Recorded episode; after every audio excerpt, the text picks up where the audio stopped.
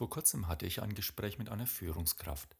Sie erzählte mir von einer anstehenden großen Umorganisation im Unternehmen. Auch ihr Verantwortungsbereich würde davon in erheblichem Maße betroffen sein. In meiner Naivität sagte ich, dass das ja eine gute Chance sei, die Mitarbeiter frühzeitig in den Veränderungsprozess mit einzubeziehen. Die Antwort Oh nein, wo denken Sie hin? Das ist noch viel zu früh und ich will ja keine schlafenden Hunde wecken und niemanden verunsichern. Ach ja, sagte ich. Zum einen sind Mitarbeiter keine Hunde und falls noch einer ihrer Mitarbeiter schläft, dann sollten Sie ihn möglichst bald aus seinem Tiefschlaf wecken. In den nächsten Wochen und Monaten brauchen Sie wache und aufgeweckte Mitarbeiter. Wie das Gespräch weitergegangen ist, darüber berichte ich kurz am Ende des Podcasts. Zunächst einmal herzlich willkommen zum Podcast Brain Food for Leaders. Schön, dass du da bist. Mein Name ist Thomas Geuss. Die meisten Führungskräfte, die ich kenne, sind hervorragend ausgebildet. Sie haben zahlreiche Leadership-Trainings besucht, manchmal bei international führenden Fortbildungsinstituten. Sie kennen alle möglichen Konzepte und theoretischen Modelle, und doch gibt es immer wieder solche für mich verblüffende Aussagen. Denn die meisten Manager kennen ja mittlerweile den modellhaften Verlauf einer Change-Kurve und den Spruch, es wird erst einmal schlechter, bevor es besser wird. Und dass Veränderungen bei vielen Menschen immer Irritationen, Verunsicherungen und Widerstände auslösen. Das kann vermutlich jeder bestätigen. Wir Menschen sind nun mal keine trivialen Maschinen, die nach zweckrationalen Programmen funktionieren. Menschen, auch Mitarbeiter, haben einen eigenen Willen, manchmal auch nur Widerwillen, zum Beispiel gegen solche Veränderungen, besonders dann, wenn sie das Gefühl haben, sie sind lediglich Befehlsempfänger oder eben Hunde. Alle Menschen haben nämlich einen evolutionär nützlichen Überlebensinstinkt für potenzielle Bedrohungen und Risiken, der sich in Ängsten, gesundem Misstrauen, passivem und aktivem Widerstand, Festhalten an Bekanntem, an Vertrautem und Sicherem zeigt. In Situationen der Veränderung wird dieser emotionale Instinkt in besonderer Weise aktiviert, denn durch Veränderungen werden alte Besitzstände und Privilegien gefährdet, Positionen bedroht, Gewohnheitsrechte in Frage gestellt, Gewohnheiten aufgebrochen, Tabus verletzt, Neid geschürt. Kurz, Menschen werden verunsichert. Selbst wenn man als Veränderungsmanager alle wichtigen Gruppen im Unternehmen informiert, alle Betroffenen beteiligt, einen starken Sponsor im Rücken hat, kurz eine gute Change Management Struktur aufgebaut hat, kann man es nicht vermeiden, dass sich Widerstand gegen die Veränderung regt. Ich muss mich also mit den Kräften und Vertretern des bestehenden Systems, das verändert werden soll, auseinandersetzen und entsprechende Signale frühzeitig registrieren. Nur dann kann ich vermeiden, dass sich die Beteiligten in unnötigen Grabenkriegen verschleißen und dadurch die Energie für die eigentlichen Veränderungsziele verloren geht und der Erfolg gefährdet wird. Als Veränderungsmitverantwortlicher muss ich die Widerstandssignale sensibel registrieren, den emotionalen Ursachen auf die Spur kommen und diese ernst nehmen, nicht gegen, sondern mit dem Widerstand gehen. Ich sollte offensiv, aber auch lernoffen mit den Widerständen umgehen. Und wie äußert sich dieser Widerstand? Natürlich in vielfältiger Weise. Hier einige Beispiele, die du vielleicht kennst und auch ergänzen könntest. Es werden endlose Diskussionen über die Ziele der Veränderungen, über einzelne Sachfragen, über Termine oder über die Vorgehensweise geführt. Zusagen werden nicht eingehalten und dadurch die Arbeit verzögert. Mitarbeiter aus anderen Fachabteilungen schimpfen auf das Change-Projekt, nörgeln und arbeiten nur noch lustlos mit. Die Leute mauern. Relevante Informationen werden vorenthalten. Bei wichtigen Entscheidungsterminen ist der wichtige Entscheidungsträger plötzlich auf einer wichtigen Dienstreise. Man hört oft Beschwerden, Versetzungsanträge werden gestellt, Mitarbeiter melden sich häufiger krank. Es wird ständig von der Vergangenheit gesprochen. Früher war alles besser. Man macht Dienst nach Vorschrift oder nimmt die Froschhaltung ein. Freizeitorientierte Schonhaltung. Auch immer gern genommen. Das Betriebsklima in den betroffenen Abteilungen hat sich nach der Veränderung sehr verschlechtert. Die Schwachstellen der neuen Lösung werden genüsslich herausgepickt und auf den Präsentierteller gelegt. Die Verantwortlichen werden attackiert.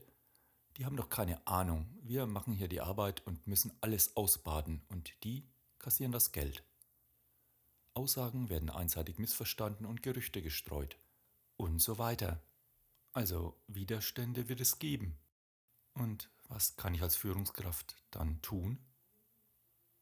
Zum Beispiel proaktiv sein und vorbeugende Maßnahmen gegen Widerstände einleiten. Zunächst einmal durch eine möglichst weitgehende Beteiligung der Betroffenen im Vorfeld und dann natürlich im Veränderungsprozess selbst. Erklären, aufklären, um Verständnis werben, Konsequenzen deutlich machen, soweit das eben möglich ist. Rechtzeitige und umfassende Informationen der Mitarbeitenden. Wie haben wir bisher gearbeitet und wie arbeiten wir zukünftig?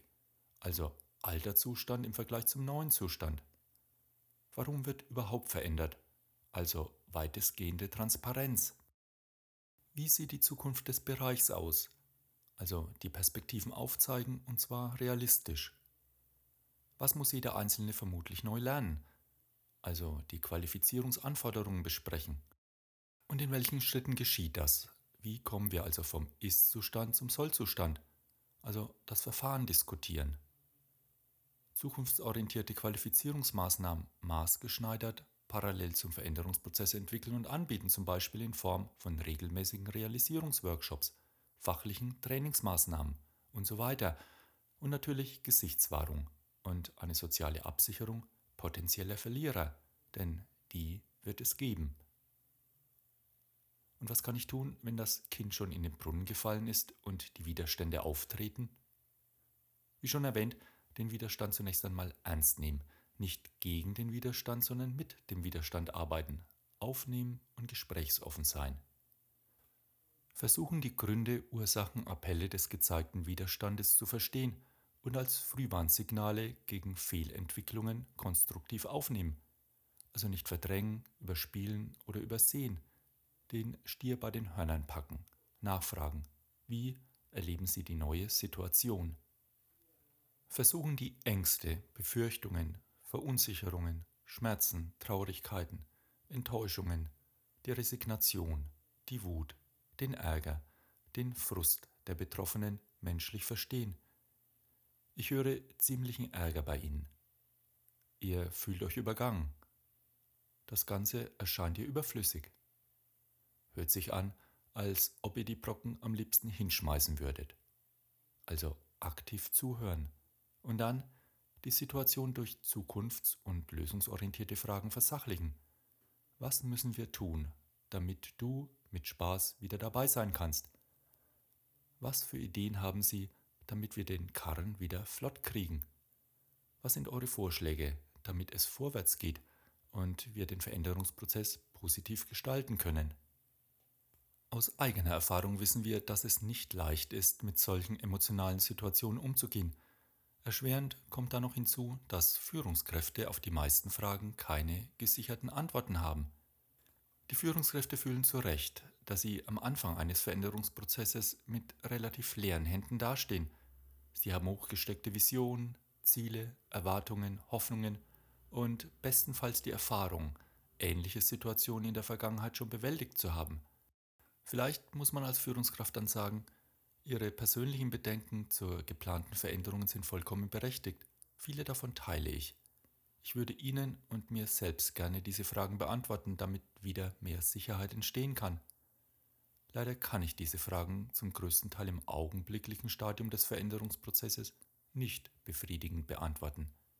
Das Einzige, was ich Ihnen und mir selbst sagen kann, ist, dass wir in der Vergangenheit schon ähnliche Situationen bewältigt haben – wir mussten gemeinsam lernen, die Chancen der neuen Situation sehen und nutzen zu können.